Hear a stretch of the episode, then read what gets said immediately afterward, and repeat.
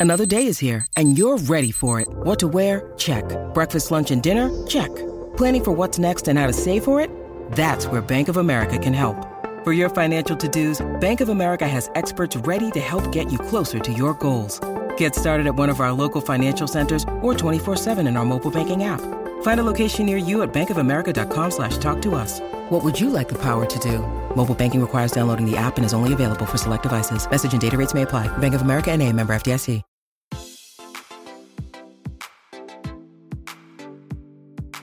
Este es un podcast donde hablamos de todas esas cosas que tu mamá te decía que eran tiempo desperdiciado. Videojuegos, películas, series y más. Somos tres amigos de toda la vida que hablamos apasionadamente de todo lo que nos gusta y más que mantenerte al día con noticias, vamos a compartir nuestras experiencias y recomendaciones. Bienvenidos al episodio 5 de Tiempo Desperdiciado. Con ustedes, Bamba, desde Nueva York. ¿Cómo estás? estoy sorprendido que hemos durado cinco episodios. Pero bien. Muy bien. Yo también, sorprendido. Va más allá de la expectativa. Y Daniel. Es un milestone, deberíamos de, de, hacerte una celebración. ¿Qué onda? Yo aquí estoy, por primera vez estamos grabando con Bamba juntos, que los dos estamos en Nueva York este, este fin de. En, en, vivo desde Nueva York. La verdad es que sí, Bamba es el mejor podcastero que tenemos en Houston y Daniel es el mejor podcastero que tenemos en Washington, D.C. y los unimos en Nueva York. El dúo dinámico. Y, somos el, el, 1322 podcasteros de aquí en Nueva York. Porque aquí creo que todo el mundo tiene un podcast. En cada cuadra, en cada, en cada casa donde hay internet hay uno diferente. Incluso estando en China, sí, de hecho, en el lugar de comida china tenían un podcast de comida china que estaban grabando en la mesa a la par de nosotros. Quiero, era vietnamí, era vietnamí, por favor. My bad. es la misma comida, pero, pero es vietnamí. No sea, no sea racista, solo porque tienen los ojos rasgados, no son del mismo lugar. Va. Eh, comenzamos con qué estamos haciendo esta semana, Bamba. ¿Qué te has hecho esta semana? Yo esta semana estuve viajando mucho por trabajo, estuve en Pittsburgh y New Jersey, entonces me pasé nada más jugando Nintendo Switch y jugué bastante Breath of the Wild. Creo que avancé tal vez una quinta parte del juego eh, y he jugado tal vez como unas 12 horas. ¿Cuánto eh, dura ese, ese juego en total? Hay, hay, es, es, un juego bien extraño porque no es como Witcher que, lo, que tenés que ir dependiendo de tu nivel avanzando. Hay gente que lo ha terminado en 3 horas. Sí, depende. Ah, ok. Eh, en así los speedruns más bajos son 3 horas, pero creo que usualmente es un juego de 50. Ok. Es que hay mucho que explorar. Para los que no saben, Breath of the Wild es el último juego de Zelda. Para los que están aquí solo por la ¿Qué serie. Zelda? esa, esa, es mi recomendación de la semana. Mucha, ¿Han escuchado algún juego que se llama Breath of the Wild? Pero no. Este, y con tus expectativas, ¿qué, ¿qué, esperabas del juego? ¿Y las ha llenado? ¿Las ha pasado? Después de Witcher estaba como que en, una, en un impasse bien extraño porque o sea, sentí que los juegos no, no le llegaban a Witcher. Y esto que en un nivel así de escala, Breath of the Wild está increíble, o sea, el mundo es un mundo con diferentes climas, hay desierto, hay montañas así heladas, hay campos así verdes, hay llanuras. Y con respecto a, la historia y la aventura, sí se siente como una película, como por así decirlo, tipo, tipo Tolkien, o sea, como The Hobbit o, Lord of the Rings, que vas en una aventura.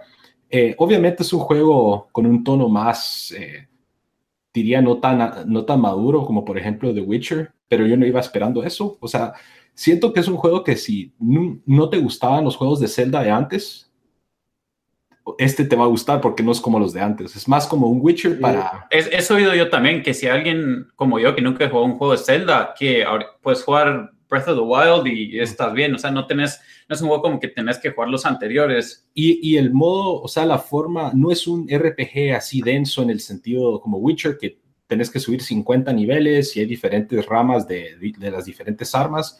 En Breath of the Wild, lo único que para subir de, de, energía y de corazones tenés que hacer algunas cosas, pero no hay un sistema de, de niveles como un RPG tradicional.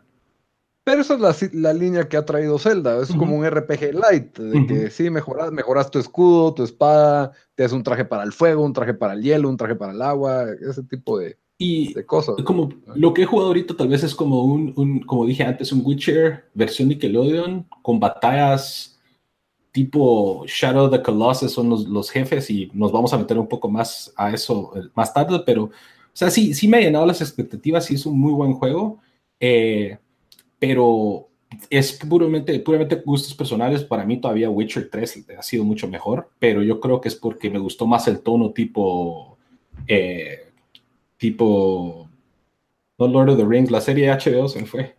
Game of Thrones. Game of Thrones, que es un, un, tono más maduro. Ah, ya, sí, sí, seguro que sí. Pero entonces, comparado, ¿tu favorito de Zelda cuál era?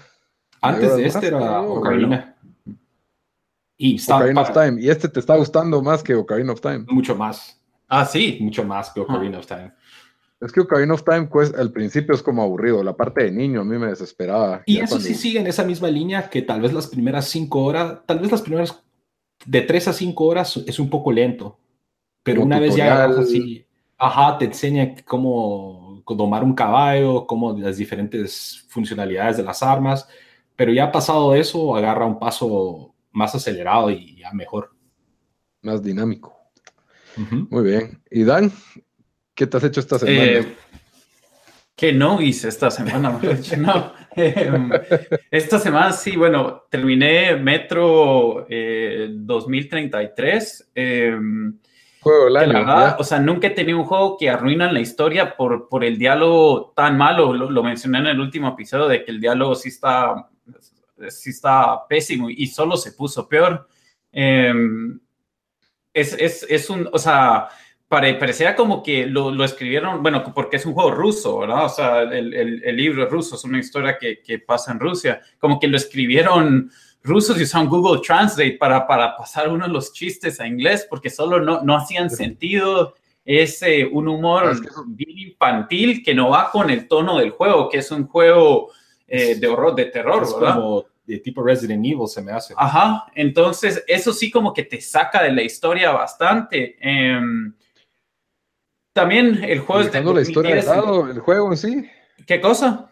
O sea, las o sea, dejando la historia de lado, las mecánicas del juego son buenas. No, la mecánica, mira, las mecánicas son buenas. Eh, es un, o sea, es un horror shooter, ¿verdad? Que, que, o sea, las mecánicas de shooter, hay unas cosas un poquito raras, pero nada, nada de lo inusual.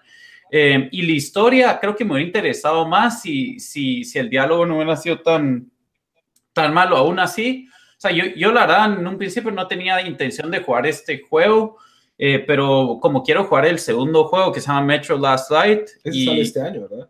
No, Metro Last Light salió hace salió. tres años. salió. Pero este año sale el tercero de la serie. Eso estaba pensando. Entonces, este lo jugué... ¿Qué cosa? No, que aquí les traemos reviews de juegos de hace cinco años, porque los actuales ya todo el mundo lo está haciendo. Este es, este es del 2010, así que de hace ocho años. Nuestro episodio 10 es el gran review de Halo 3. Cabal. Para, los que nunca habían escuchado de ese juego. Eh, y mira, aparte de eso sí tengo interés en jugar el otro juego. No es, el, eh, creo que me tardó ocho horas y media o nueve en darle la vuelta al juego, así que tampoco le, dediqué mucho tiempo, pero sí al final ya estaba como que, bueno, que, que se acabe esto. Em, aparte de eso, al fin vi True Detective Season 2, otro show, otro show nuevo. Em, otro, otro show de los últimos. otro de HBO también. Sí. ¿Cuándo fue que salió? A mí me gustó, sí, o sea, vos me habías dicho que ni miren True Detective. Me pareció horrible. Sí, no, a mí sí me gustó, buena historia. Eh, lo que sí se nota es, eh, ¿cómo se llama? Colin Farrell se llama el que sale ahí, ¿verdad? Colin Farrell y Vince Vaughn. Sí le, sí le pesa, le, le, pesa la camisa, por decir, porque... Le quedó grande el papel. Sí, le quedó grande el papel, porque yo sentí que nada que ver con, con ¿cómo se llama? Con los, eh, ¿quiénes son los dos que salen en la primera? Con Matthew McConaughey y Woody sí, O sea, y, y la verdad que eh, Vince Vaughn, que tenía el papel de Frank, o sea, para mí fue el mejor, el mejor actor en esa, en esa serie. Ah. Y sí, sí tenía razón vos en que la historia es un poco, está un poco all over the place, pero, o sea, pero a mí, para mí estuvo bien, no tan buena como la primera, pero igual para, o sea... Mira, eh, sentí que el personaje del... no, me acuerdo el nombre del actor, el que sale de Riggins en Friday Night Lights, el policía que es homosexual. Yo sentí que su historia estuvo de más. de la ah, serie. Sí, sí. Ajá, de la serie, ajá. Sentí que su personaje estuvo como que, como que de más. Y como que spoilers ahí, ¿verdad? Pero eh, mejor no ver los spoilers, pero, pero no sé, me quedó sobrando. Las actuaciones son buenas. A mí la de Colin Farrell, su papel era bastante, como vos decís, tal vez le quedó grande porque el papel sí era complejo, el de un, como que es bueno por ratos y es malo por otros, es un papá medio abusivo, pero sí quiere al niño y eh, es, es, bien extraño el papel de él. Sí, sí, cabal. Eh, y el final, yo creí que dije, si esto tiene un buen final, tal vez me salva el, show. Final, el, final, el final fue lo que sí me decepcionó, porque como que medio lo vimos venir, eh, ¿verdad? Bueno, lo estábamos viendo con nosotros mismos mismo ahí y, y sí, los dos sabíamos que iba a pasar al final, o sea, no que iba a pasar exactamente, pero, pero sabíamos a dónde iba. Venía telegrafiado, por así decirlo. Sí, y medio cayó mal de que, de que pues, de que, de que no, no fue diferente, eh, pero pero igual para mí un show que, hay que ver. Yo creo que también genera otra experiencia, porque para mí True Detective, la 1, siento que pude armar bien la historia porque la vi seguida. La 2 es esperar cada domingo y siento que un episodio, tuvo dos episodios, los primeros me gustaron, pero siento que por ahí hubo uno que otro bueno y de ahí hubieron unos donde sentí que no avanzaba la historia lo suficiente en que ya, ya tenía, ya se me había olvidado a veces quién era este personaje, ya cuando llegué al penúltimo episodio, ¿me entendés? Entonces, no sé, tal vez por eso creo que tal vez me gustó menos de lo, de lo que le gustó a la mayoría de gente, tal vez viéndola ya seguida, tal vez hubiera sido una mejor experiencia, ¿verdad? Pero... Sí, y aparte de eso, pues vi Get Out, que ahí vamos a hacer el, el review, eh, ahí lo vamos a tener en, en otra ocasión, y eh, estuve viendo el, el, CD Dashboard Confessional, que vamos a hablar más tarde de eso. Y, la verdad, hoy, eh, cuando estaba buscando el CD de, Dashboard Confessional, vi que salió el CD de Brian Fallon, que es el, el, el, cantante del grupo Gaslight Anthem. Y este sí se llama Sleepwalkers. Y lo, lo, vi en el tren porque no tenía nada más que hacer. Y la verdad me gustó bastante. Es, es su segundo CD solo. Eh, tanto que sé que va a tocar en DC como en un mes y, creo que voy a ir a ver el show solo basado en este porque me imagino que toca algunas de Gaslight, Anthem que sí me gusta. Pero básicamente eso es lo que, lo que hice yo esta semana. Sí, sí, tuve bastante tiempo para, para todo. Para hacer, para, para un poco de música, un poco de series. Sí. Y, ah, y películas, porque este Get Out. Ok. Eh, yo esta semana terminé Dear Gently Season 2 la verdad es que sí se va rápido. Son, son 10 episodios de 45 minutos cada uno.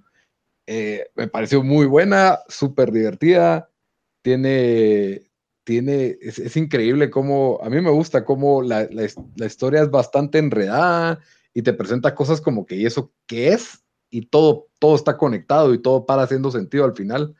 Que creo que, es buen trabajo. Es el rollo de él, es como la agencia holística de detectives. Ajá, exacto. Que yo leí, Entonces, leí un cómic, como el primer cómic de la serie, y, como que lo que entendí fue que el, cuate no es un como detective tradicional, sino que todo pasa por una razón y como que todo está atado, es lo que le entendí yo, pero no sé si es así en la serie. Eh, exactamente, no es, no es el, el, detective que va para un lado y hace preguntas y va para el otro, sino que él solo camina y empiezan a suceder cosas que lo llevan a hacer una cosa y de ahí hay otra y de ahí y, y se empiezan a enredar hasta que paran viajando en el tiempo o paran encontrando un mundo para una dimensión paralela y, van resolviendo un misterio, ¿verdad? Entonces, eh, la, temporada, no, yo creo que con que sepas qué función tiene cada personaje, puedes ver la 2, no te tienes que acordar de la 1. Y ese es otro problema que, que sí siento de la serie, que yo no te podría repetir ahorita qué pasó en la temporada 1 porque la historia es sumamente enredada, pero sí te puedo decir que me la disfruté en la 2, pues es un poco, como no hay viajes, no hay viajes en el tiempo, pues no es tan enredada, pero, pero sí todo cuadra y, cabal, es, la idea de que es holístico, es de, en este caso, pues Dirk ya no tiene la actitud positiva de la 1 y, él ya no, él dice, me voy a quedar sentado en esta silla quieto y aún así suceden cosas que, que, hasta creen que es un superpoder de él, pero realmente no es que sea su superpoder, sino que por alguna razón... Ahorita que mencionaste que podrías ver la temporada sin ver la primera.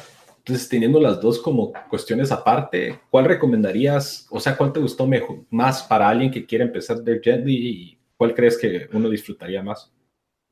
Creo que las dos son, creo que miraría la uno primero, porque si no comprendes a los personajes, te va a costar un poco la dos, ya.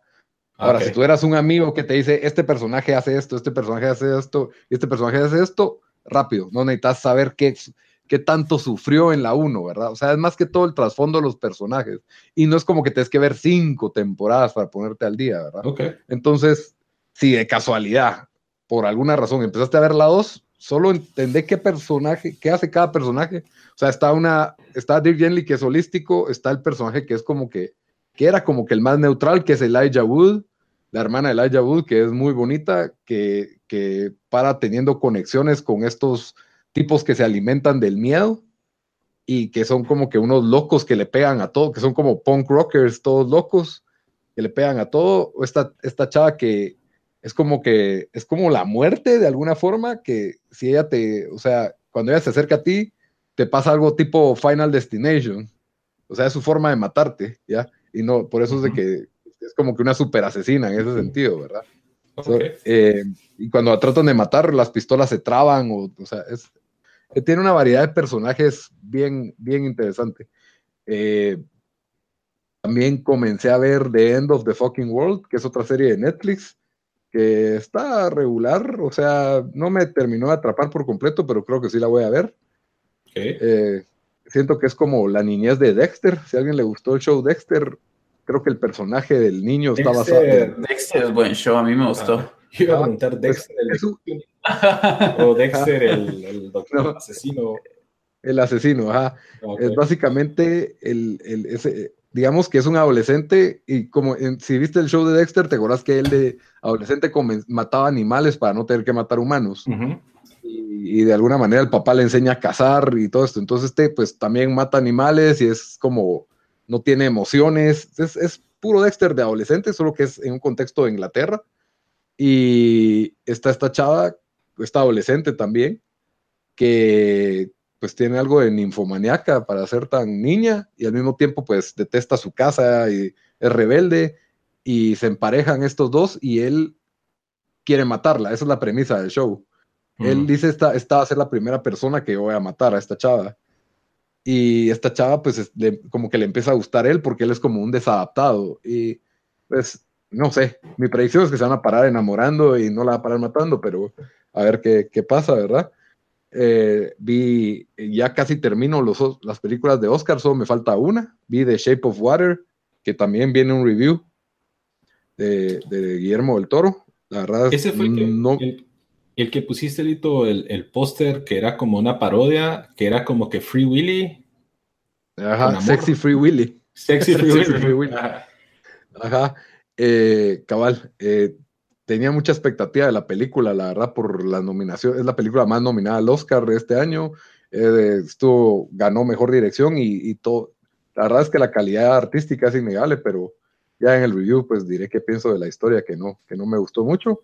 Y también terminé de ver The Good Place, que es otra serie de la cual pues tal vez hablamos más adelante en otro episodio, que está muy buena de Netflix.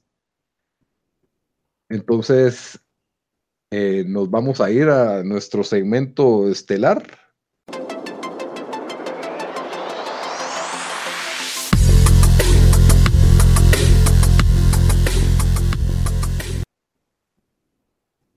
Que tenemos como tres esta semana. Hoy tenemos tres mini segmentos. Cabal, sí, está.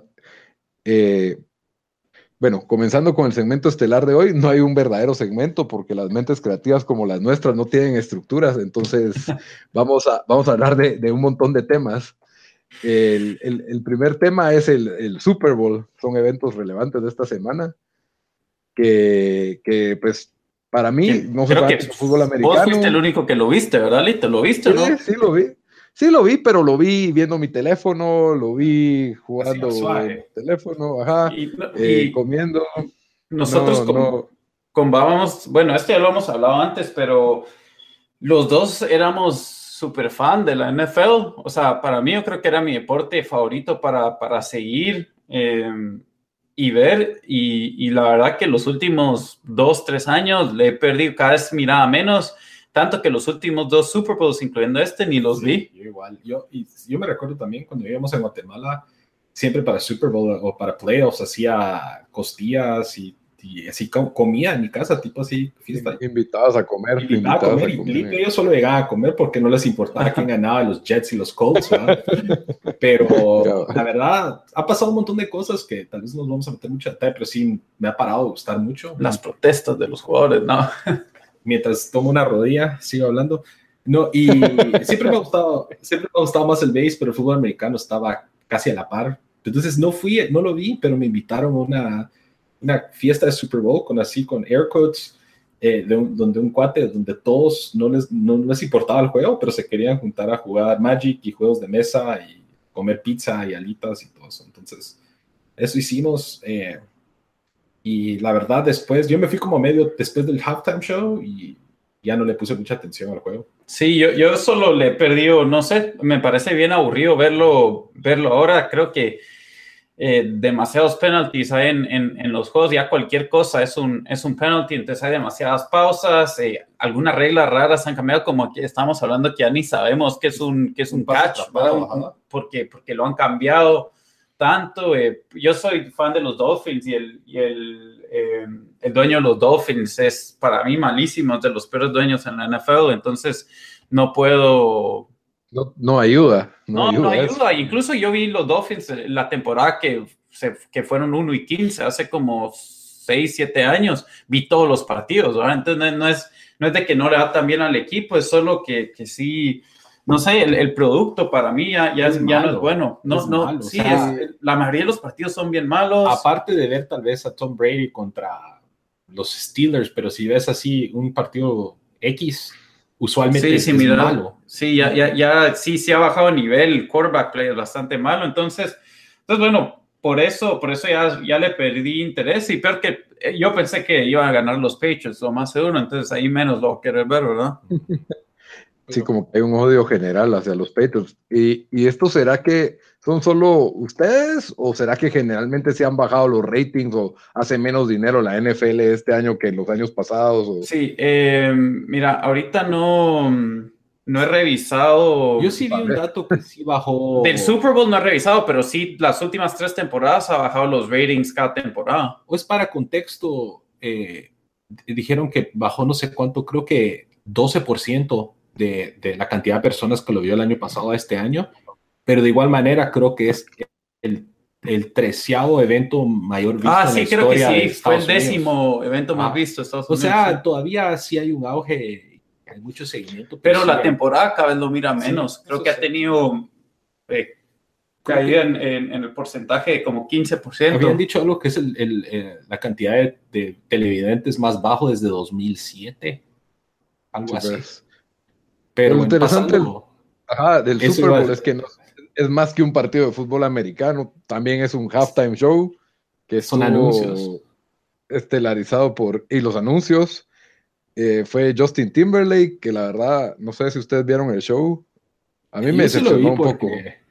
dejó, yo no lo vi. dejó que desear especialmente o sea yo tampoco soy el gran fan de Lady Gaga pero el año pasado puso un buen show. Mucho mejor show mucho mejor. Y Timberlake, y yo creo que también hubieron muchos rumores de que si iba a salir con NSYNC por un ratito o, si iba a regresar Janet Jackson y... Eso hubiera estado... No sé, siento que fue bien aburrido. Eso hubiera sido más chistoso si lo hacen, pero esta vez con, con, el, con el otro nipple. Este es el lado derecho de Janet Jackson. O con los dos, esto lo emparejaba. Pero no, sí, eso sí no fue mucho. Y de hecho, como bien dijiste, Lito, es como que se ha vuelto un fenómeno pop. Eh, todo lo que va a girar alrededor del Super Bowl. Entonces es algo que es muy común el lunes, martes, después de, del, del, juego, pues en la oficina, pues con todo el mundo platicar ya sea del juego o de los anuncios. De este año creo que fue universal lo que escuché de que Justin Timberlake no la, no la hizo, pero los anuncios sí hubieron mucho de qué hablar, Lito. El Super Bowl, aparte del, del medio tiempo, pues también nos dejó buenísimos trailers. Eh, entre ellos, uno de los más importantes, creo que más importante para Daniel, de nosotros, pues, para nosotros, fue el de la temporada 2 de Westworld. No sé si, si lo acabas de ver otra vez o... Sí, lo, lo, vi, lo vi varias veces y me metí a ver qué, qué clues habían de, de Westworld. Eh, yo, según yo, ustedes los dos miraban el show, así que me, me decepcionó cuando les dije, hey, ¿vieron el... el, el, el siete episodios, seis. Por eso te faltan tres. Yo, yo vi dos y no, hombre, es buen show. Fue el, fue el show, o sea, creo que este fue, creo que fue nominado. Debió haber sido nominado a más de algo. sí, fue nominado. ¿Cuántos episodios son de la primera temporada? ¿Solo 10? Ah, bueno, entonces, no solo para nosotros, pero para los que escuchan y quieren volverse a meter aquí al mundo de Westworld, son 10 episodios. Es el nuevo show así, hit de, de, de, HBO. Ajá, de HBO, diría yo. O sea, tienen otros, pero este es el, que, el más hablado después de Game of Thrones. Y más que Game of Thrones no regresa hasta el 2019, si bien nos va. Ajá. Bueno, yo me voy a meter ajá. Yo me voy a meter un poco de, de Westworld. ¿Qué ibas a decir, Lito? No, que yo traté que Westworld fuera mi, mi entretenimiento en lo que venía Game of Thrones, pero no, no le agarré el, mismo sabor. Y, prometo que voy a ver los tres episodios si llega a 10 retweets este episodio, por lo menos. Abrir nueve cuentas nuevas de, Quiero ver 10 suscripciones en nuestro canal de YouTube en total, no 10 nuevas, 10 en total. Dan, Dan de Man 1, Dan de Man 2, Daniel. Man de Dan, Man de Dan. ¿Quién será ese cuatro?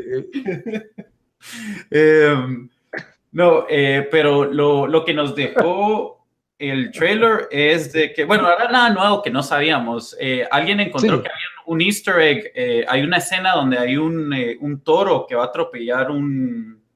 A unos soldados, son como escuadrón. Va encima de un soldado y arriba hay como, hay unas lucecitas que aparentemente es eh, código, eh, código binario, binary code. Y ah, ahí, y ahí está listado como que los otros parques, que ya, o sea, si alguien ha visto la, la película como vos, vos Dito, o sea, ya saben que hay otros parques, incluso en el show mencionan, ah, sí, el, el, Samurai World y el parque, el Future World y no sé qué otro world. Entonces, eh, se cree de que pues vamos a explorar los otros parques, porque ahorita solo conocemos a los a los eh, a los, de, este, Westworld. Ajá, y lo que sí sí estuvo Virgo es de que bueno, también los animales se revelaron, ¿verdad? Que eso no había pasado en la, o sea, no sabíamos en la al final de la primera temporada, spoiler. Sí. me imagino que los van a, o sea, si has visto la película sabes a dónde va, pues sabes que va a una rebelión, pero yo creo que este este show va más profundo, va también a, lo que es la conciencia artificial o qué, qué, es una persona o qué significa ser humano desde el punto de vista de los avances de la... Lo que me costó también de esa serie es que, o sea, y yo sé que hay más allá del mundo, del el mundo Westworld, que es este como viejo oeste de vaqueros, hay un montón de cosas como que atrás del telón, pero ese, ese setting o ese, ese mundo como que me cuesta, o sea, siempre cuando pienso a inteligencia artificial y el futuro y todo eso, pienso Blade Runner, pienso eh, Minority Report, cosas así como que en ese estilo, en ese mundo. Entonces a mí como que me costó y sumergirme en el mundo de Westworld. Se sintió un poco Assassin's Creed. Ajá, un poco Assassin's Creed que es eh, el renacimiento en Italia, pero en realidad no es el renacimiento en Italia, no sé.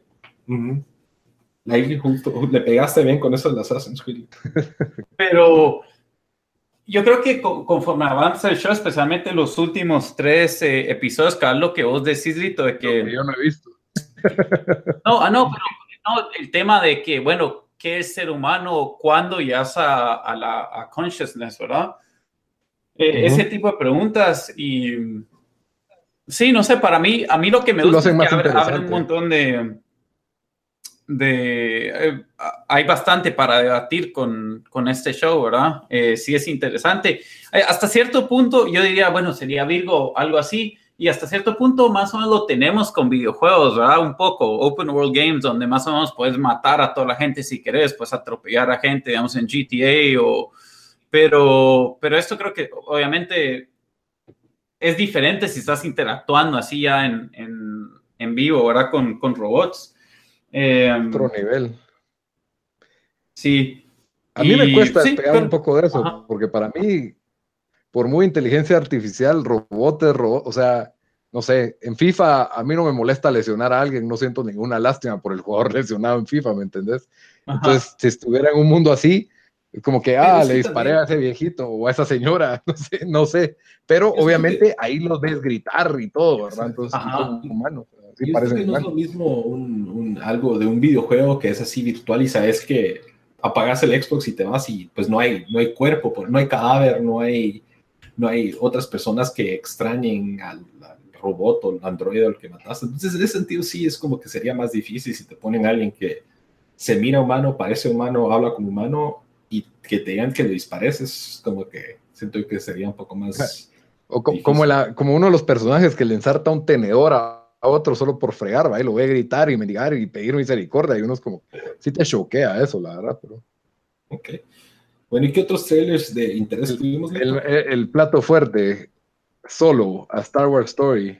Para mí fue increíble. Bueno, fue un teaser en el Super Bowl, pero al día siguiente salió el trailer y creo que ya los dos vimos el trailer. no hemos discutido qué pensamos del trailer, así que Lito, como vos sos el, el más fan de Star Wars aquí, para mí, para mí todo se ve increíble. O sea, las naves, el, la escenografía, los, el, arte conceptual, todo, todo me encanta, excepto tengo mis dudas todavía con Han Solo. Porque por ahí sale dando una línea y, me quedé como, eh, no, no es Harrison Ford, no le, no, es que el encanto de Harrison Ford no, no, lo va a tener y, y, estoy tratando de decir, obviamente no va a ser tan bueno, pero a lo mejor va a ser algo decente y, y, y como no lo vi en el, en el, trailer, siento que no, no habla mucho más que ese diálogo de fondo que él tiene de que quiere ser el mejor piloto de la galaxia, pues eso es la única duda que tengo, pero expectativas a mil.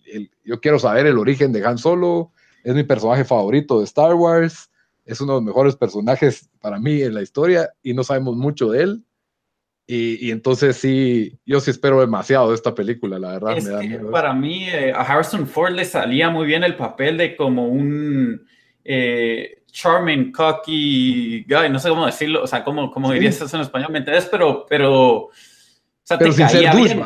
Ah, no, por eso, te caía bien y era, y era así alguien que, que, se creía y creía en sus habilidades y yo puedo hacer esto y no sé qué. Eh, y sí, o sea, no creo que puedes sacar esto, o sea, de un trailer, a menos que uno mire 10 minutos de la película, no puedes, No, no puedes sacar cómo va a ser este como, como Han Solo, ¿verdad? Em, a mí, la verdad, me, me, interesó, o sea, yo, yo, yo Star Wars, aunque, o sea, no soy el, el el fan más grande, pero digamos, me eché las seis películas antes de ir a ver la séptima, ¿verdad? Entonces, y sí las he visto varias veces y todo. Em, no vi la última, solo por, no sé, por ahí, ahí ya sabemos que no sos el fan más grande de Star Wars. te quemaste. Pero, pero sí me interesa ver esto, o sea, y, y sí, el, el, trailer me pareció bueno, o sea, tiene un par de otros, tiene Woody Harrelson ahí, que me imagino que te gustó eso. Woody Harrelson, Emilia Clark y Chewbacca. ¿Qué más le puedo pedir a una película? Eh, eh, o sea, todo, todo, eso está. Yo lo que sentí es que si yo fuera a ver este trailer y no dijera, no estuviera atado a Star Wars, diría, qué buena se mira esta película como que de un, del espacio y es una como nueva franquicia. Y, Buen punto. O sea, al verla, lo único que me da a entender que esto es Star Wars es Chewbacca y el Millennium Falcon. Millennium Falcon. Todo lo demás está fuera de tono de lo, de lo que hemos visto con Star Wars, para bien o para mal, pero eso es algo que ahorita que vi el trailer, mis expectativas es, están como que... Se subieron. subieron porque se ve, se ve como que un, nivel un poco más avanzado de lo que se ha hecho con Star Wars y como que tal vez no, no quiere ser como que el lado Disney de Star Wars, sino es un lado un poco más eh, edgy. Eh, desde ese punto de vista, sí, creo, pero el trailer se veía muy bien y Childish Gambino, que es el que hace de Lando, también, o sea, ese cuate me ha gustado desde Community, me llega su música y él como Lando, o sea, yo esto que está nítido. ¿Cómo se llama? Se parece, se parece al original. ¿Qué? ¿Cómo es que se llama ese actor otra vez? Eh, Glover. Yo pensaba que era el hijo de Danny Glover, pero no, nada que... Donald, Donald Glover es y el nombre rapero es Childish Gambino. Ajá. Sí, sí, sí. Eh, no, la, la, verdad es de que... Lo vi en un festival en Houston, por cierto, así él estaba rapeando y él este, sube al, al, al stage y dice, saludos a la chava que, que me dio un BJ en el hotel de aquí no. atrás. dijo eso. en, el, en el Double Tree del downtown. me dio tanta risa. El, el, podcast acaba de volver triple X, niños, no hagan de caso que no vieron eso, no le cuenten a sus papás. Nadie sabe, bueno, al menos los niños tal vez no sepan. No sé, los es como Jeff eh, Rosenstock que dijo, pero él no dijo eso, él dijo, nos pagaron 7500 para estar aquí en el, el Pittsburgh Festival. Eso me da risa. Pero bueno, entonces, ¿Y ustedes qué, qué, solo, ¿qué, espera, ¿qué esperas de esta qué, qué quisieras ver en esta película? Mira, te, yo lo que, o sea, yo solo, es que a mí me gustó, digamos, eh, la, ¿cuál fue la película que es? Rogue One fue la que era una historia como aparte. Sí, Star Wars Story. Ajá. Esa me llevó bastante. Eh, entonces, o sea, con, como yo no tengo ese, o sea, sí es un, es un eh, personaje que, que, me lleva, pero tampoco es como que, ah, Han Solo, o sea, con tal que sea entretenida. O sea, yo creo que, que sí la voy a ver cuando salga, pues que hoy en día es, dice bastante de mi interés por una película si estoy dispuesto a ir a verla al cine. Y yo siento que lo bueno también es de que no es como en los cómics que tenés el origen de todos los personajes en, en las historietas y todo el mundo sabe cómo, cómo surgió Spider-Man, cómo surgió Superman. Esta es una historia, pues, al menos yo sé que hay cómics de Star Wars y libros de Star Wars que de plano... Pero no, no son canon, no son canon. No son, uno, no son canon y dos, no son tan populares al punto de que sea casi de cultura popular. Correcto. Entonces son como... Es una lona, pues, limpia para que ellos cuenten la historia. Entonces eso me gusta mucho. Lo único es que yo siento que la película, el, el éxito de la película y de que me gusta o no, está en el papel del cuate que hace Han Solo. Si él no, no hace buen papel, yo siento que se desperdició la película. Eso sí. Sí, la verdad es que yo, bueno, lo, cosas que quiero ver, yo quiero, yo quiero ver al Millennium Falcon hacer el Kessel Run en 12 parsecs, esa línea de Han Solo que siempre cuenta de que, de que sí, el pues. Millennium Falcon se echó esa corrida, esa corrida tiene que salir en la película. Sí, tienes razón. Y, y que le den un trato digno a Chewbacca, por favor, porque en la eh, por, por, cierto, a mí no me gustó The Last Jedi. Muy o sea, que, que, que, hable por primera vez, ¿verdad? por favor. no, Chewbacca, siete, siete, películas. Y no Chewbacca habla y sí le entiende. Han Solo le entiende. Y, y incluso Rey le entiende. En, en, en la en, en, el episodio 7 le entiende Rey. Pero en Last Jedi, Chewbacca fue limit. Perdón, un poquito de spoiler, pero Chewbacca es el brocha del Millennium Falcon. Él solo es que maneja el Millennium Falcon de aquí para allá. No, Mira, pero es el mejor amigo de Han Solo. Para, para mí, con el, que salga Java de Hot, ya la película está hecha. Yo ahí me paro y me voy del, del cine. bueno, para mí, es, para mí el episodio 9 lo van a salvar si Chewbacca es el que mata a Adam Driver en la última Dude, escena. Para mí, he la 8.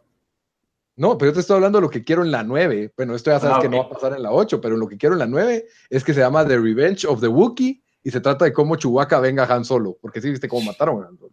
Y, y eso no me 7. lo dieron. Ajá, exacto. En la 8 no me dieron eso, lo quiero ver en la 9. En esta, pues quiero ver un trato, de, quiero ver un Chewbacca heroico. Eso que, o sea, quiero ver cómo se formó la amistad de Han Solo y Chewbacca.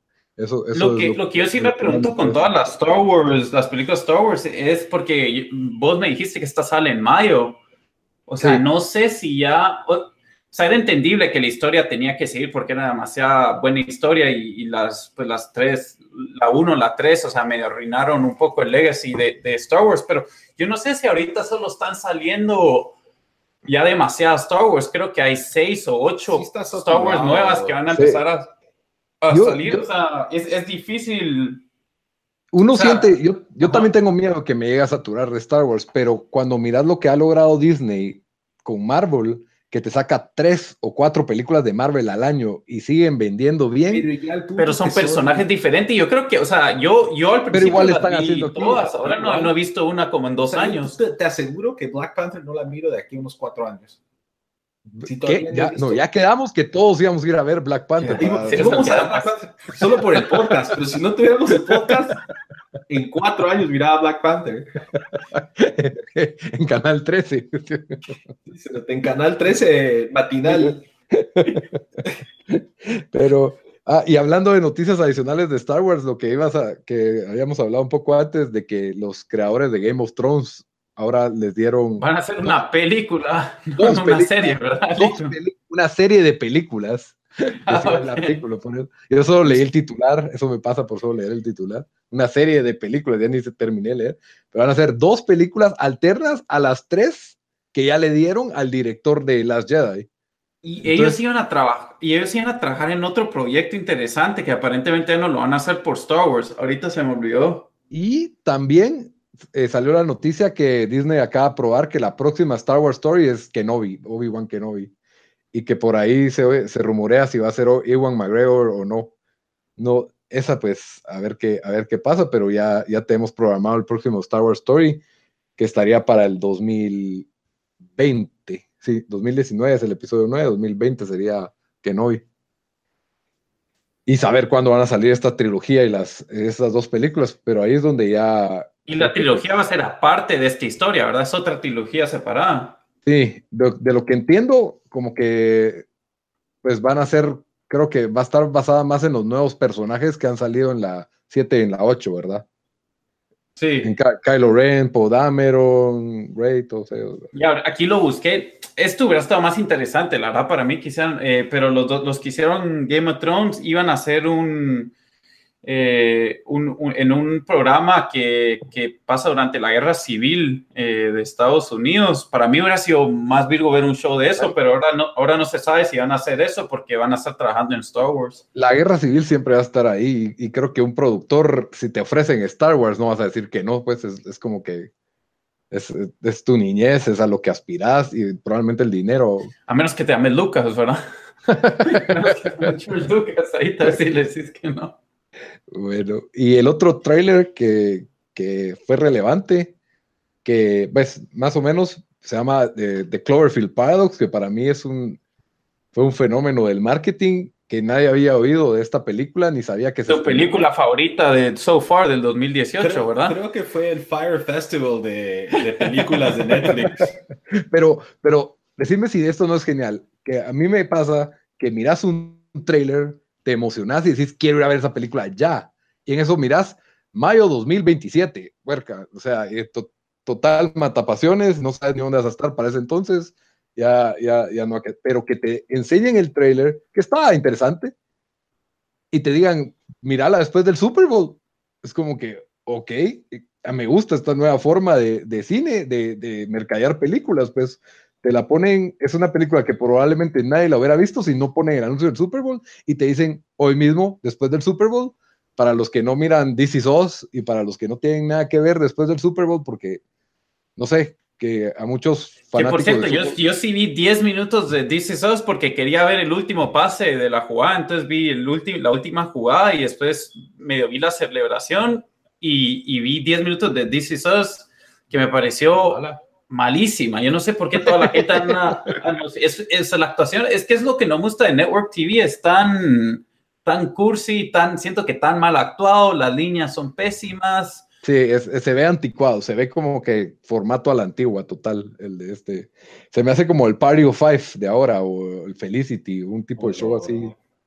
sí, pero eh, pero yo creo que, los ah, sepa, Cloverfield es una serie de tres películas. Las primeras dos salieron en el, en el cine. Eh, ¿Cómo se llama la primera? Solo Cloverfield. Cloverfield. Y la, segunda, fue Cloverfield Lane. Ajá, Ten Lane. Que es buena. Ajá. Esa, esa yo la vi, esa sí es buena. Y sabes qué es lo interesante? Que son la, esta, la 2 y la 3 son dos películas que se hicieron, pero no fueron pensadas para hacer Cloverfield, sino que por asuntos de mercadeo le agregaron un par de escenas. Y eran Cloverfield. Y el título, y son Cloverfield. Date cuenta, la, pues, para los que vieron la 2, ya van tarde, así que spoiler alert.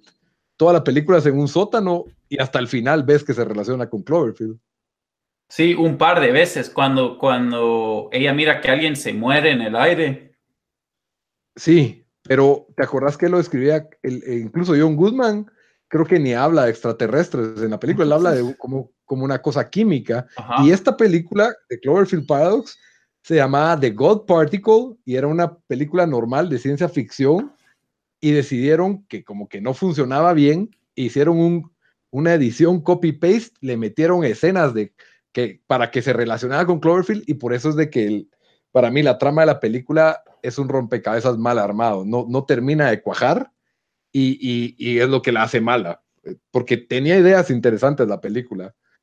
La, película cómo, son, cómo son las, eh, iba a decir gráficas, pero cómo es, digamos, el... Porque costó más que las otras dos películas. Sí, pero para hacer una película que te saca ese nivel de efectos, es, barato 30 millones. Los efectos no son increíbles, pero no molestan. O sea, nunca dije, parece Yumanji esto. Pero, y tiene, tiene un. la película es típica película tipo. Él, ¿Sabes a qué me recordó? Los la primera media hora me pareció como que te empieza a interesar. ¿Te acuerdas de Event Horizon? Ajá. Ajá. Yo dije, esto va a ser Event Horizon bien hecho, porque aquí sí están los actores. Ah, la Event Horizon bueno, de mi infancia me recuerdo que era buenísima. Es que es la idea de, que tiene que ver con otra dimensión y que la nave pues tuvo un contacto con otra dimensión infernal. Eso sí, Event Horizon. En esta empiezan a pasar cosas bien raras y que hay un traslado a otra dimensión y empieza a haber caos dentro de la nave y, y, tiene bastante como horror gráfico, así como, como la escena de Alien, la 1, cuando le sale el alien por el estómago ¿ya? Ese tipo de, ese tipo de escenas, como que tiene muchos clichés que ya has visto antes, pero están bien hechos. El problema para mí de la película, el, cast, por cierto, muy bueno, esta actriz que se llama Gugu Embaza, estoy destruyendo su nombre, muy buena. Eh, este, ¿cómo se llama el actor? Chris O'Dowd, que es un actor, es el de It Crowd. Así pues, el de Roy. Roy, exacto. Es mate risa, sus diálogos son chistosos, son legítimamente chistosos y, es un cast internacional, o sea, él sale de irlandés, sale este Daniel Brühl que fue Nicky Lauda en, Rush, sale y, salía en Goodbye Lenin, sale de alemán, sale una, una, una chava china que es de China y sale hablando en mandarín, o sea, todo eso está, el ruso parece ruso, todo eso está bien logrado, ¿verdad? Pero el problema se da cuando trataron de meterle de Cloverfield, el, tema Cloverfield a la película y, que no, no, terminan de cuajar las ideas. O sea, viajan a una dimensión donde se supone que creó caos dentro de la nave y entonces quieren deshacer ese caos, pero no, no hace sentido, no hay, no hay lógica porque la forma en que se transportaron a otra dimensión fue totalmente accidental y ellos pretenden regresar a esa dimensión recreando el accidente entonces yo diría, si estamos, te, hablan la idea de multiuniversos y, y, entonces no haría sentido regresar de esa forma. También la cronología con las otras de Cloverfield no termina de cajar. Tiene unos sus momentos de exposición forzada. Para mí es una, es una mala película. ¿Vos la recomendarías si alguien que vio las últimas dos o alguien que no ha visto ni una de las Cloverfield, la recomendás o no? mira, lo que tiene bueno es que está en Netflix y que es prácticamente gratis. Y es una, una hora y media de entretenimiento barato. Y si viste las otras dos Cloverfield, está bien, mírala. Tiene, tiene un par de ideas interesantes, pero te puedes morir tranquilo sin verla. Ok. Ese sería mi. mi, que por cierto, ese, actor alemán que dijiste, el de Goodbye Lenin, se me hace como el Gael García Bernal alemán, que sale, que es el que sale en todas las películas. Eh, Sí, también vamos a hablar de, íbamos a hablar de Shadow of the Colossus, que ibas a, darnos tu ah, review, pero, antes tenía una noticia que se me había olvidado. y, ahí viene la pregunta sorpresa. ¿Qué creen? Que no les iba a dar pregunta sorpresa porque no, porque no había top 5. Ajá. Entonces, pues va a salir un nuevo podcast que se oye muy interesante y ustedes me dicen con esta premisa qué piensan. Dos agentes investigan un trazo de muertes misteriosas en Alaska, las cuales aparecen junto a un nuevo habitante solitario y misterioso que se llama Logan. ¿Qué, qué, pensás de ese podcast? Un podcast de, de, misterio. Es un podcast. De Logan, de la historia de Logan de Wolverine. Exacto. Wolverine The Longest Night es un nuevo podcast que va a salir exclusivo en Stitcher Premium. Tipo, ¿de verdad va a salir? Sí. ah, eso yo estás pitching la idea. Yo dije, no, no, ya, qué buena idea sería, pero no, a mí, a mí me, encantó la idea de ese podcast, de estos agentes, de estos como detectives que están investigando estas muertes y, están, y está Wolverine, que la voz la, de Wolverine la hace Richard Armitage. Uh, sí, pues. Este... Trevor Belmont de Castlevania y Thorin en Hoyt. Ajá. Y se oye, en el trailer se oye, bueno, mucha, así que ahí lo, ahí lo oyen. En, serio que, que, el mundo solo como que va en círculos, ¿verdad? Porque me da risa que antes, eh, antes que había tele, La gente contaba historias en radio. Es Y ahora radioteatro. estamos regresando a eso. Cabal, es radioteatro, Las- básicamente. Las, serials, las seriales de, de Yo radio. creo que empecemos a, a hacer películas sin, sin sonido otra vez, muchachos. Vez eso. The Artist ganó el Oscar y es básicamente casi una película de moda, pero y es, es de hace seis años por ahí. Pero para mí esta, esta idea me parece muy buena y creo que no va a tardar en que se vuelva un trend esto de que salga Batman, que salga varios superhéroes, porque seguro que Stitcher gastó en conseguir los derechos de Wolverine para Marvel y la, y la idea para podcast para mí está buena. ¿Quién, Entonces- ¿Quién es dueño de Stitcher? ¿De dónde tienen ellos el dinero para hacer esto? No sé, pero aparentemente... Señor, señor SoundCloud era dueño de ellos, pero creo que lo acabo de leer hace unos días. Bueno, la Ahorita pregunta Google. sorpresa es, ¿qué propiedad intelectual, qué IP, o qué película o serie o cómic o libro les gustaría que hicieran una adaptación en podcast? Eh, Hitchhiker's Guide to the Galaxy. Buena. Eh, Sería- Ese libro. Yo creo que hubo una de la BBC hace mucho tiempo, pero yo siento que esa, esa aprovecharía bien ese espacio. O sea, esa y podría ser eh, Restaurant at the End of the Galaxy y los diferentes libros de esa serie. ¿Y vos, Hmm. Dan? Honestamente, yo creo que este formato sería bueno para como historias en el mundo de Westeros, de, de Game of Thrones. Wow, Pero, o sea, no, no historias de, de la historia Como principal, que ¿verdad? las casas, la historia de Ajá, o- de qué sé yo. Ajá, porque hay en ese mundo, incluso creo que ha escrito libros de otras historias que pasan en ese mundo, ¿verdad? Eh, yo creo que para algo así sería, sería bueno, porque te, eh, sí, especialmente si te ves a los actores que hablan con ciertos acentos y todo eso, ¿verdad? Incluso podrás tener alguna gente que estuvo en papeles secundarios en el show que aparecen. Eh, más o menos como el juego de Telltale de Game of Thrones, que es Sí, muy pues. bueno. Yo tengo otra, Lito, que I'm not joking, I'm not even joking, no estoy bromeando con esto, pero historias de la Biblia, porque las historias de la Biblia son así, hay, hay bastantes historias gruesas, y, Sí. hacer- y hacerlas así en un podcast, agarrando historias así de la Biblia, y esto que eso sería bien entretenido y se aprovecharía bien ese formato, así sin mentira. Yo no sé, yo siento que lo, lo que lo hace como interesante aquí, bueno, sí, es puro radioteatro y estoy seguro que ya debe existir algo así de la Biblia, estoy seguro que ya. Si no lo yo mañana mismo voy a grabar, me consigo los, Ma- los- ma- los- mañana, me, mañana me escucho mi podcast de Y grabamos la historia de Job mañana. Evangelio de mañana. Eso va a vender, fíjate, los cristianos compran parejo, compramos parejo. A mí Mi me gustaría sería algo- vender mi podcast a John Austin. Ahí te Contar que la historia termine con que se vuelven ricos, porque, porque Cabal, mirados. A mí me gustaría un, un tipo Blade Runner. A mí me gustaría un, un como, no. pero quisiera que fuera como formato serial, pero como, como que si estuviera, como que si estuvieran documentándolo, pero en la realidad de, de Blade Runner. Oh, ya te caché. Ajá. Entonces, como, que detectives en ese mundo, como que, des- como que si des- descubriendo un misterio, pero, pero en ese ambiente.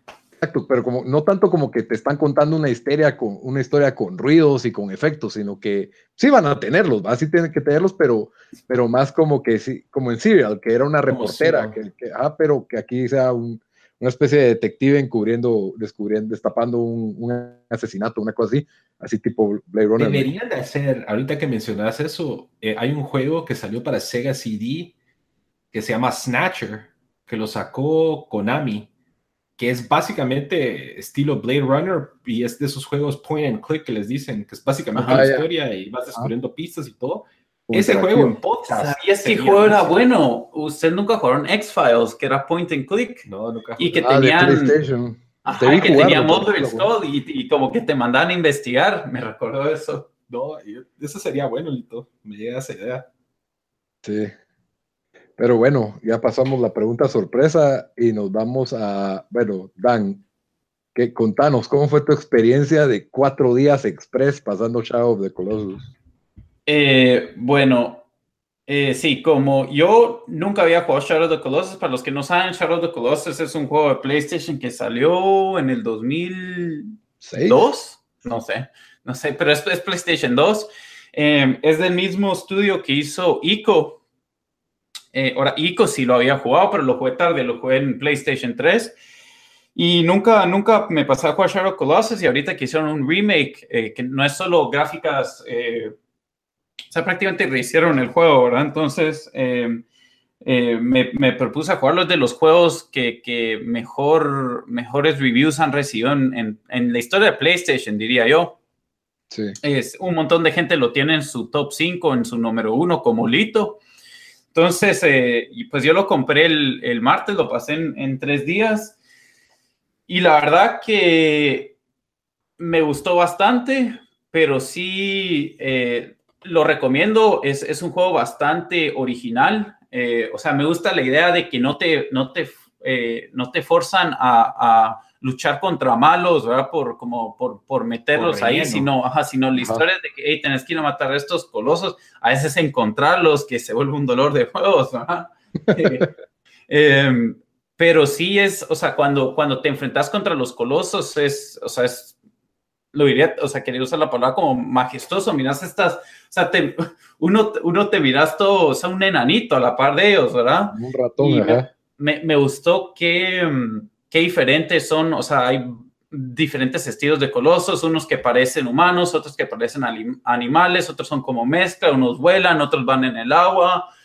Y, y sí hay veces de que, o sea, sí, como dije, de que uno se siente como puchica, sí, sí, sí se siente un logro cada vez que le ganas a un colosos, ¿verdad?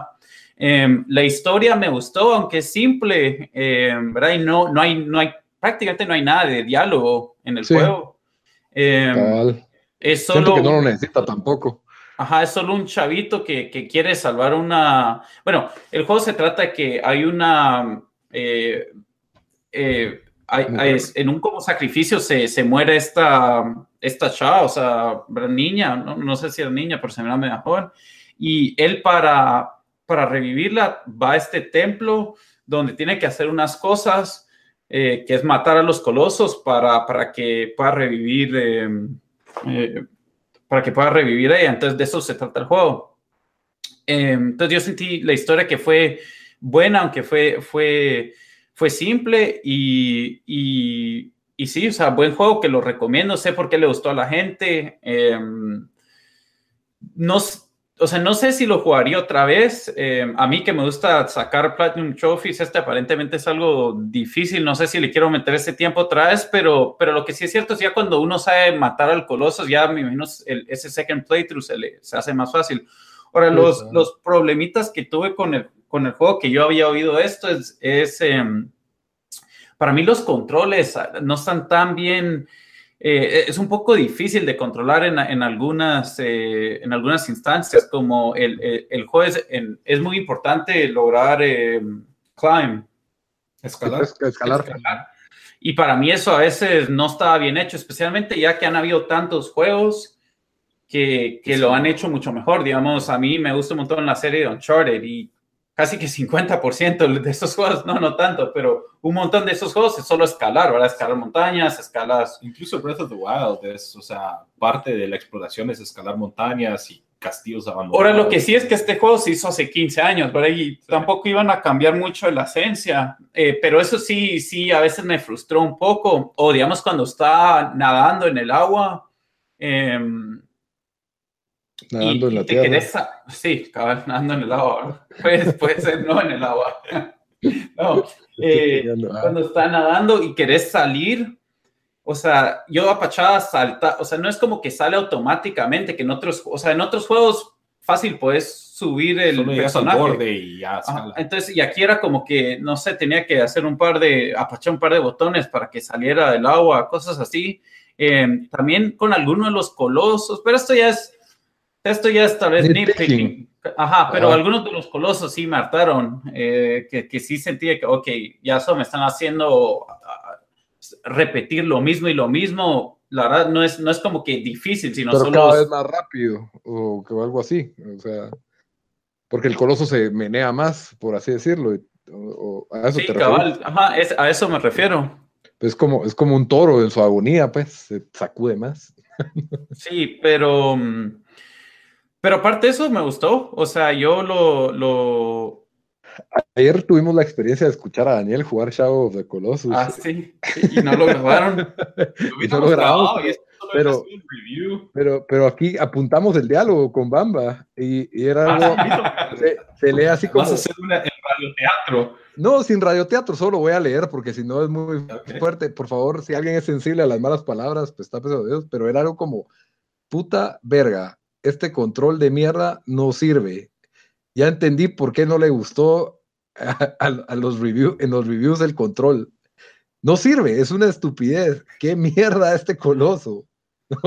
No, ya. Voy a romper el control. A la puta, qué paja. Ya sé por qué tiene malos reviews este juego. No sirve el control. Ese es el último coloso que, Lito puede. Lito, yo parecía, yo parecía el, el, gif de ese niño negrito que está como que viendo para los lados, como que no sabe qué hacer, porque ya, ya, ya estallaba el control ahí en el micrófono. Es que ya, o sea, ya me, tardó dos horas ganarle a ese coloso, ya estás esperado ahí cuando, cuando hablamos. Con la ayuda de las, de las guías mágicas.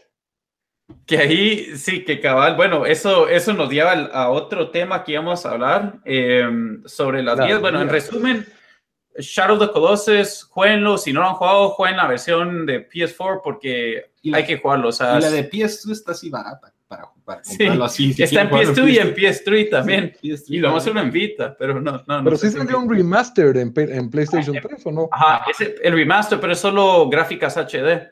Sí, pues, sí, pues. Ajá. Pero bueno, ahorita pasamos al, al, otro segmento que, que causó un, un, poco de controversia en nuestro chat. Cuando yo dije que usé guías para matar a alguno de los colosos y, y Lito se indignó. La verdad es que sí, totalmente. Pero aquí Bamba está yo en total acuerdo conmigo de que no, a veces ya no estamos para, para jugar 10 horas y averiguar cómo pasar una pantalla. Uno ya no está como que salía de clases de la U a las 2 de la tarde y podías pasar de tres horas tratando de resolver una, un, rompecabezas en Mass Effect. Pero ¿quién te está presionando a que termines el juego? O sea, cuando sos un reviewer de podcast, que por eso, pues, todavía, pero, pero nadie está poniendo un tiempo. Técnicamente. Técnicamente, reviewer de tiempo desperdiciado. sacrificaste la calidad del juego y el sentido del logro de haberte las ingeniado de matar un coloso por tus propias ideas y cerebro. Yo siento, que, yo siento que depende, o sea, ponétele, usé también guía para Witcher, no necesariamente para... ¿En serio? No, pero no necesariamente para, para los... es que no lo usas todo el juego. Ajá, no, no, no, no, no necesariamente lo usé para los bosses, pero era para, para seguir una progresión de level up para poder terminar el juego en 60 horas en lugar de 80 horas. O sea, traté de seguir esa progresión de para, para subir de, de, level, porque si no me pasaba 20 horas tratando de, averiguar qué era lo que tenía que hacer. Lito, ¿cuál es tu problema? Uno, ¿cuál es tu problema con usar guías? Y dos, ¿cuándo decís, ok, aquí sí está bueno usar guías? Es el problema con la juventud de hoy en día, que todo, para todo, todo lo quieren fácil y todo lo quieren rápido, entonces no forma carácter el, el juego. es como ir al boliche y tirar con los canalitos puestos. solo se llevan chavas. Solo chavas y ah, Así sacas el strike cada vez que tiras, pues. ¿Por qué no pones el, el, el cheat de, de, que nunca te matan y pasas el juego más rápido, pues? Pero entonces vos nunca has usado un guía, un, un guide. Yo estoy de acuerdo en usar guías si el juego no te gustó y solo querés sacar los achievement points. Dale. Porque, ¿Y qué pasa si, si lo querés eh, 100, eh, 100, 100%? Pues a la guía, si quieres, porque lo estás haciendo porque sos un achievement o sea, porque, porque querés sacar los achievements, pues está bien, usalo. No va a tener el mismo mérito de que alguien que no saque, pero hoy en día esos achievements son imposibles sin una guía. Pero si quieres, pero por ejemplo, Shadow of the Colossus se trata de pasar 16 pantallas y cada pantalla es un, puzzle, un acertijo diferente.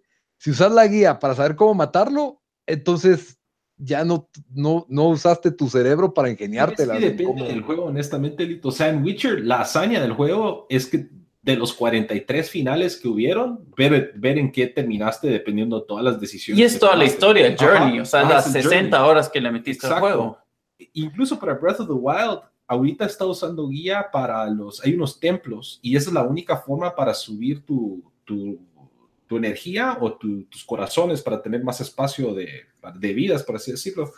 Y esos son rompecabezas que yo no me quiero pasar dos horas tratando de, resolver un puzzle que no tiene nada que ver con la historia del juego, solo me va a dar un corazón. Pero, pero es que la historia para es como la cereza en el pastel, el juego se trata de que lo puedas pasar, de que lo puedas resolver.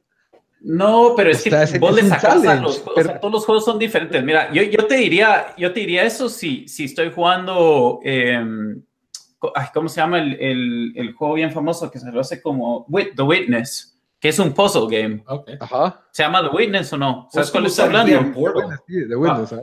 Si, es, si, es un, si, un, si es un juego específicamente que se trata de eso, es como que, ok, o sea, yo, yo voy a tratar hasta que ya no podréis usar un, un, una guía, pero, pero digamos en Shadow of the Colossus, si ya estoy llegando al punto donde solo, o sea, donde solo está matando mi fun con el juego, ¿por qué voy a, o, sea, o sea, si no lo hubiera terminado, o sea, ¿me entendés cuánto me hubiera tardado en, en terminarlo? O sea...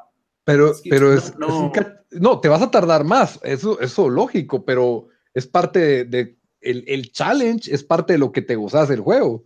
O sea, yo entiendo que si te traba, por ejemplo, a mí cuando Alessandro, mi sobrino de 13 años, y aquí qué hago? Ah, va, si no puedes, entonces no juegues el juego, apagalo, juega otra cosa, porque ese juego es muy difícil para vos. o sea, eh, Tiolito, ¿verdad? o sea, por ejemplo, con los hermanos, me recuerdo a mi hermana cuando jugaba Sonic 2 y no puedo pasar, la ayudaba a pasar esa parte y ella podía seguir disfrutando de, la historia, o sea, del juego de Sonic. Y se, queda, y se queda igual de cleto uno jugando. Por eso, tal vez porque no sabe cocinar a estas alturas de la vida, pero el punto es que ahorita yo siento que algunos juegos sí, o sea, ponete, es como que si jugara Portal y usar una guía, estoy, es, eso es También, una contradicción, pues, porque el punto de Portal es resolver los rompecabezas con la ah, pistola. Por ejemplo, resolver, yo me acuerdo de los templos en Zelda, que había un templo de fuego, un templo de agua, y era de pasártelas dando vueltas dentro del templo, de que tenés que mover una estatua para acá, para que... Es la misma pero entonces, tenés una cosa que puedes Es que sabías que también pasa, Lito, o sea, hoy en día, o sea, no, solo lo que decía Bamba de que ya no, o sea, uno ya no tiene el tiempo de meterle ocho horas para, o sea, ¿verdad? En, un día para, para ver qué, qué, tanto, qué tan lejos llegas, pero hay mucho más juegos ahora, digamos, antes cuando uno era chiquito va, te, te, te regalaban un juego para, para tu cumpleaños, para Navidad, tal vez uno in between, pero no, tenía, ajá, no tenías tantos juegos, entonces como que tenías un juego y ese era el juego, le metías 100, 150 horas a eso, o sea,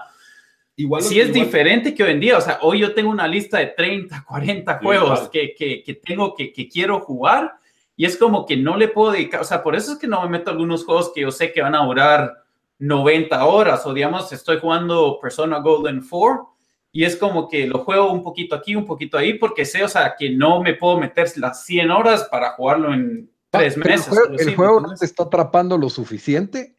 Eso también. y, eso, y eso, o sea, ahí, ahí va otra cosa. Digamos, si Shadow of the Colossus, si la experiencia me hubiera gustado tanto que yo digo, no, yo voy a averiguar esto, eh, tal vez tal vez si no hubiera usado guía, porque si hay otros juegos que donde me trago que pues no uso guía, ¿verdad? Eso, eso también. Pero ahí, ahí tal vez es del juego que no tanto el juego. Ajá, que no te, porque yo sí siento que, bueno, en Shadow, yo no me recuerdo ahorita cuando pasé en PlayStation 2, creo que en el último malo tal vez guía. Porque... Es que también los juegos, no sé si Shadow, pero los juegos como Breath of the Wild y Witcher son tan densos, o sea, es tanta información tanto lo que está sucediendo entre la historia, entre subir de, nivel de tu personaje, entre descubrir en los mapas, o sea... Por ejemplo, subir de nivel del personaje. Yo soy de los que me gusta que eso sea una progresión completamente natural, porque, por ejemplo, yo miro a mi sobrino cuando juega un juego y se va a matar, digamos, el ejemplo Warcraft, te vas a matar 800 coches con tal de que tengas ahora más energía, más armas, más dinero. Yo soy como que, bueno, con lo que me voy encontrando en el camino, y con ese orden natural lo voy pasando. ¿Me entendés? Sí. Y si el juego es muy difícil en un pedazo, pues ya miro qué hago. técnicamente los juegos, ponete Witcher hace buen trabajo en darte una progresión más o menos natural. Breath of the Wild, no. O sea, Breath of the Wild te deja en el aire y yo lo he estado jugando casi sin guía, no tanto por decisión propia, sino que lo he estado jugando mucho en aviones y ahí no tengo acceso a Wi-Fi. Entonces le he tenido que jugar a, lo, a la vieja escuela, pero yo siento que no, no le quita mérito a la satisfacción de terminar un juego, siempre y cuando el juego no sea, la, los, el fin de un juego no sea como Portal, que es un rompecabezas. Pero, por ejemplo, los templos de, de Zelda son puzzles. El chiste de eso es resolver esos puzzles. No importa, porque eso no tiene nada que ver con la historia. La, historia de Zelda es, es, no sé en este nuevo, pero es Ganondorf y una princesa que ya sabes que, que al final hay que matar a Ganondorf y salvar a la princesa. O sea, la historia de Zelda tampoco es Lord of the Rings, pues no es. No, pero este, el de Breath of the Wild tiene más cuestiones. O sea, en esencia, tiene razón, es Ganondorf y la princesa, pero hubo una, un, básicamente un apocalipsis hace 100 años. Acabas de despertar en un templo, han pasado 100 años, no sabes qué ha pasado. Tienes que ir a estos reinos para ir a averiguar babosadas y juntar unos como unas bestias celestiales para ayudar a batallar contra Ganondorf. O sea, sí tiene más sustancia que los Zelda de antes. Siento que Zelda no es, no es, pero, o sea, el centro, la carne de Zelda no es la historia, son las mecánicas de juego, por ejemplo. Mm, debatible en el nuevo Lito. Ah, no es, o sea, The Witcher, te lo digo, todo el mundo ha hablado que la historia del personaje, uno mira los videos y parecen películas, pero Zelda, de saber, no, no, o sea, yo, hay juegos que al final solo paras avanzándolos por la historia en un 80%, que ya, ya, ya, ya la verdad, por ejemplo, Tomb Raider, yo solo quería ver qué pasaba, porque ya para pues. los últimos niveles ya, ya has resuelto como que es, los puzzles son muy parecidos. ¿Y usaste guía ahí? No, en Tomb Raider no. Bueno, en conclusión, Lito, sos anti-guía a morir. Yo soy anti-guía. Solo si querés sacar todos los achievement points, que es algo que a mí me gusta cuando puedo echarme un achievement point extra o algo así, pero en un juego como Tomb Raider yo no me pongo a sacar todos los achievements ni todos los secretos y todo. Te voy a regalar The Witness, Lito, y, que lo para que para que le des la vuelta sin guía. Fue en Hugh sin guía y te juro que empezás y me tardaba una mi hora, hora y media por cada nivel. Ese juego no estoy seguro si existe. Tal Hugh. te lo estás inventando. No, Hugh sí. Te estoy chingando, Lito, tenés razón. Ah, ese, juego, o sea, cuando vos entras en un nivel, decís, ¿cómo chingados voy a salir de aquí? Y, y, de alguna forma lo, lo paras resolviendo. Y eso es lo que me, me, me crea como que, wow, soy un genio en, aquí en este juego. Pero pero bueno, hoy, hoy Bamba eh, se va a tener que ir, así que yo creo que vamos a pasar las recomendaciones y terminar el show porque quiero hacer el review de Dashboard con, con ah, Bamba porque me voy a meter a hablar de, de, un par de otros grupos que Bamba tiene que ir a, ver a los Rangers perder porque no, no van bien este año, ¿verdad? Sin el portero titular, que es mi jugador favorito. Ah. es como que si vayan a ver al Barça y no entre Messi, algo así. No entre Messi y está lesionado todos los demás, Suárez y todos los demás el Barça B. Pero al menos vas al No Camp, o sea, vas al Madison Square Garden, que es todo un evento. Bueno, mi, recomendación eh, para esta semana, siguiendo en el tema que estamos en Nueva York, es un documental muy bueno que sacó, que es de los documentales de VH1 Rocks, que se llama NY77, The Coolest Year in Hell, o Nueva York 77, el año, eh, The Coolest Year in Hell, el año más cool en el infierno. Y es el de, el de Hells Bells que me pasaban en la iglesia. No, no, no, no. bueno, si viéndolo del lado chistoso, pero básicamente este, este documental habla, sigue la historia básicamente de Nueva York del año 1977, que es un año eh, importante en la historia de la ciudad. Hubo eh, apagones masivos en el verano. La ciudad estuvo a punto de la bancarrota, pero al mismo tiempo estuvo floreciendo los géneros de punk rock, eh, hip hop, eh, y también fue el verano de Sam, Summer of Sam.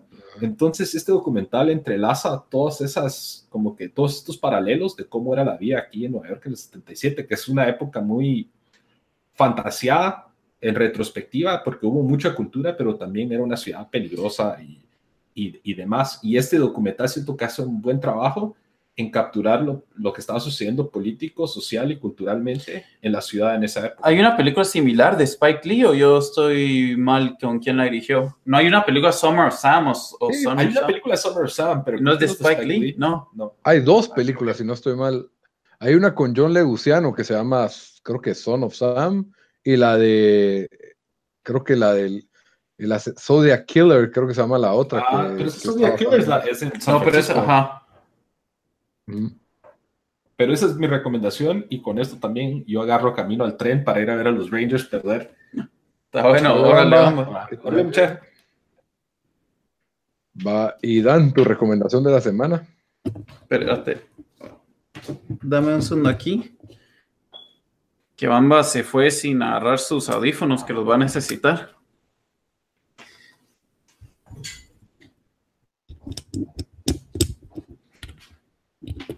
Pues sí, bueno, mi recomendación de la semana es em, un show que está en Netflix, lleva dos temporadas. Eh, Lito, vos ya me has oído hablar de este show y creo que lo estás viendo. Se llama Travelers. Ah, sí, lo estoy viendo, sí, lo estoy viendo. Em, el, show es un show de sci-fi. Básicamente el, show trata de, de que en el futuro el mundo está bastante malo, bastante gente se ha muerto y pero no nos enseña, el, show nunca visita el futuro. Eh, lo, que, lo que la gente del futuro averigua es, de que, es de que mandan gente al pasado para, para tratar de arreglar el mundo antes que ya al punto donde están, ¿verdad? Pero, pero eh, lo, que, lo que hacen es toman posesión de, de la conciencia de alguien. Eh, pero para evitar matar a alguien, agarran a gente que se va a morir, digamos, en un minuto en un accidente de carro o algo así, y, toman eh, sobre la, pues, la, conciencia de esa persona y, y, todavía tienen que vivir la vida de él, más tienen que tener todas las misiones que tienen por ser agentes secretos del futuro. Y la primera temporada es buena, solo así, sí se nota que es un poco como, o sea, televisión, ¿verdad? Tampoco esperen así nivel HBO, pero la segunda temporada para mí sí es mucho mejor de, de la primera, especialmente cómo termina. eh, creo que todavía... estoy viendo, estoy viendo. Ajá, sí, sí. Em, se asume que habrá un, creo que todavía no han decidido si habrá una tercera, pero casi seguro, porque el show fue los 10 shows más vistos en Netflix. Em, la, la, segunda temporada solo fue en, en, en, noviembre del año pasado o en, o en, octubre, por ahí, entonces es bastante nueva, eh, pero sí la recomiendo. A, a, vos te está gustando, ¿verdad, Lito? Sí, la verdad es de que eh, el show sí se me hace como el formato así un poco a la antigua y tiene la calidad tipo network TV que decimos, ¿verdad? Así como de, como si fuera NBC. Eh, las actuaciones no son nada del otro mundo y los diálogos tampoco, pero la historia está interesante en todo esto de estos viajeros en el tiempo que de alguna manera meten su alma dentro de los cuerpos de personas que, se, que están a punto de morirse, ¿verdad? Y, y, lo interesante es de que sufren las consecuencias del cuerpo de esa persona. Por ejemplo, un adicto a la heroína tiene todos los síndromes de abstinencia de la heroína que el, visitante del futuro no los tenía, pero los tiene porque está dentro del cuerpo de un adicto, ¿verdad?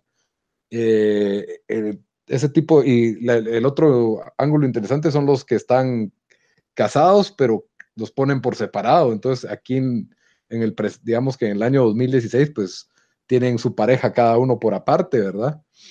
Sí, eso, sí, eso, eso, eso, es chistoso. Y también, o sea, tienen, el, o sea, digamos si tenías 30 años en el futuro, pero te meten en el cuerpo de alguien de 65. Ah, te o sea, eso también, Sí, eh, la verdad el show tiene todos esos elementos. Yo llevo cinco episodios, no llevo tanto, pero, pero sí, me está gustando y lo que me gusta es de que cada episodio tiene su propia historia, pero está el arco de fondo, ¿verdad? la gran misión de cómo van a salvar, al, cambiar el futuro, ¿verdad?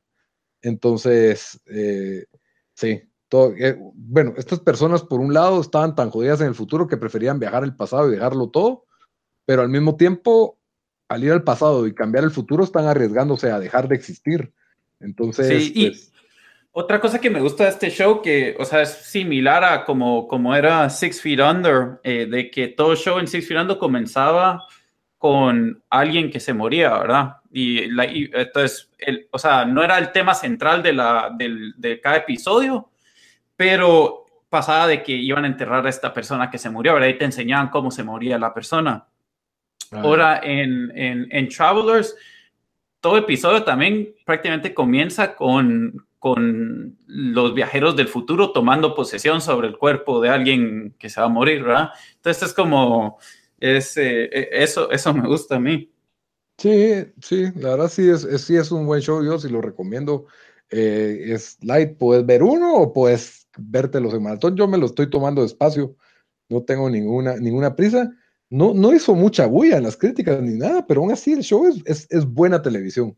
no, no, no hizo, pero cabal, cuando yo revisé, porque la, la segunda temporada termina buenísimo, entonces revisé rápido si iba a haber tercera, y a veces como con shows no, no anuncian si, si se ha renovado para una tercera temporada, pero parece que sí lo iban a hacer, pero cabal decían de que fue los shows más vistos de Netflix. Entonces, sí, muchas veces como que quieren ver si, si, el show va a tener audiencia, ¿verdad? Tiene suficiente audiencia para seguirlo haciendo, ¿verdad? Vale la pena.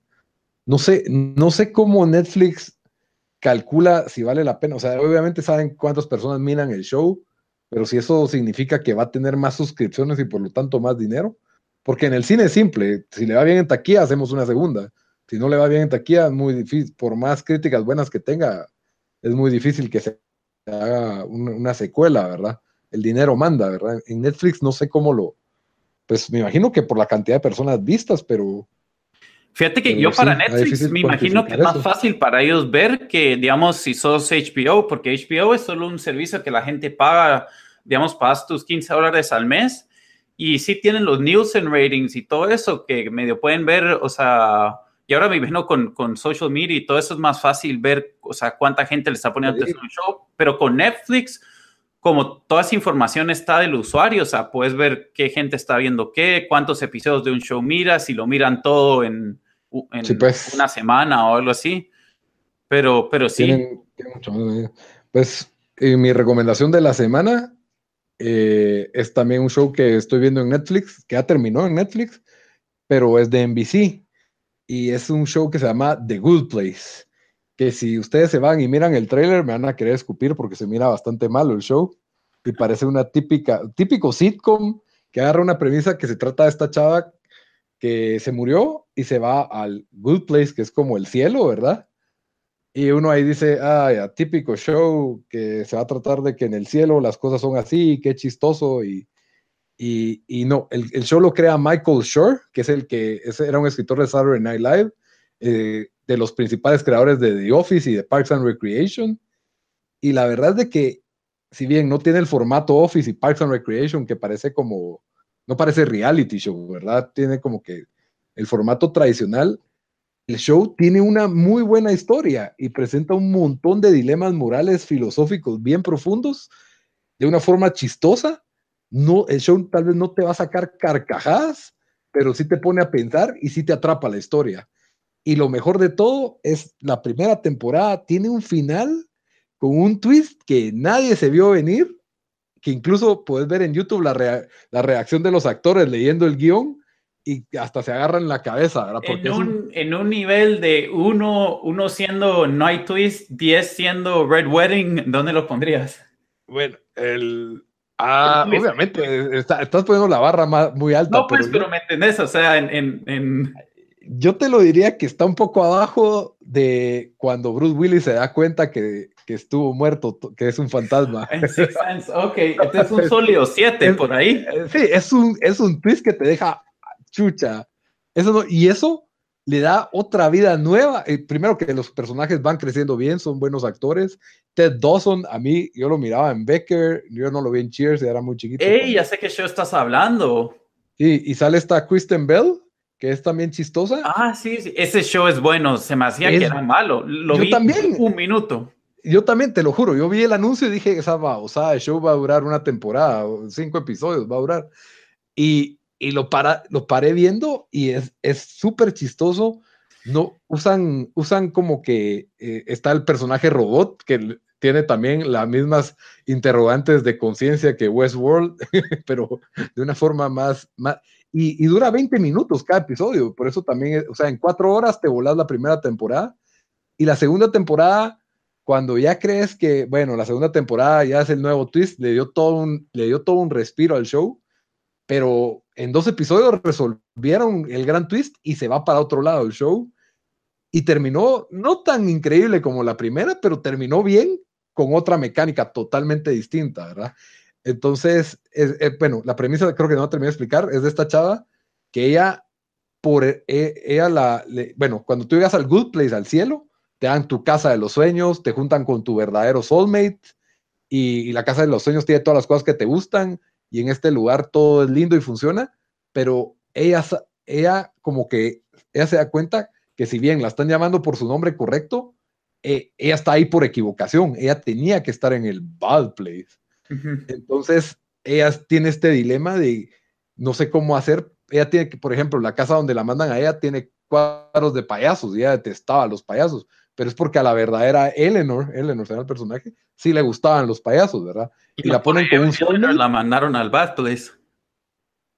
Por ahí, eso, eso, es, uno de los pequeños twists, pero hay, el, el, verdadero twist va después, ¿verdad? Pero, pero sí, y Ted Dawson es, es como una especie de ángel que se llama Miguel y que Michael, y la acaban de, es como el arquitecto de este nuevo...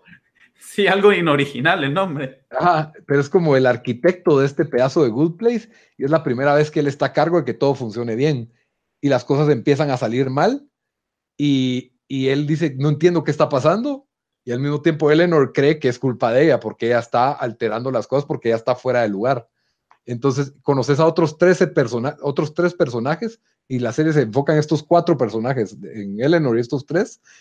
Y, siento que el show tiene ese balance de que, por ejemplo, antes teníamos, bueno, antes habían The Office, eran como que no son tan familiares como un Full House, un Step by Step, pero no son tan para adultos como It's Always On en Filadelfia, ¿verdad? Ese nivel de comedia.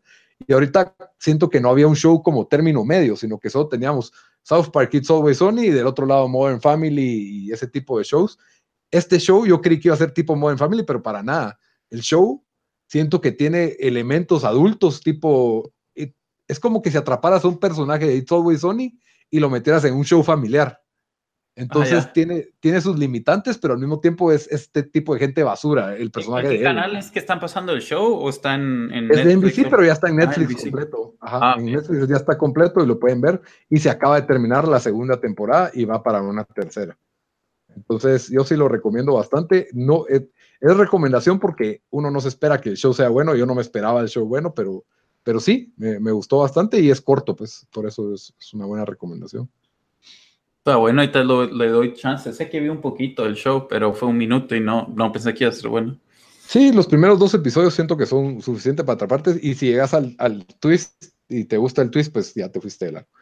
Eh, bueno, con eso concluimos el episodio 5, que no sé de qué, de qué largo está.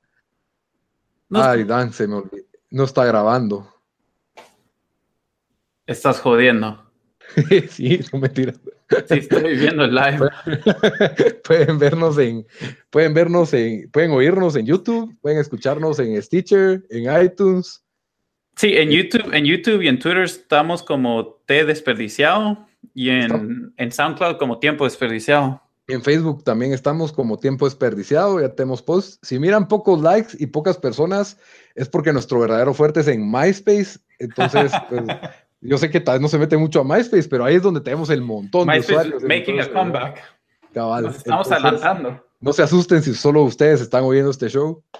Pero bueno, nos vemos hasta la próxima. Adiós, Dan. Adiós.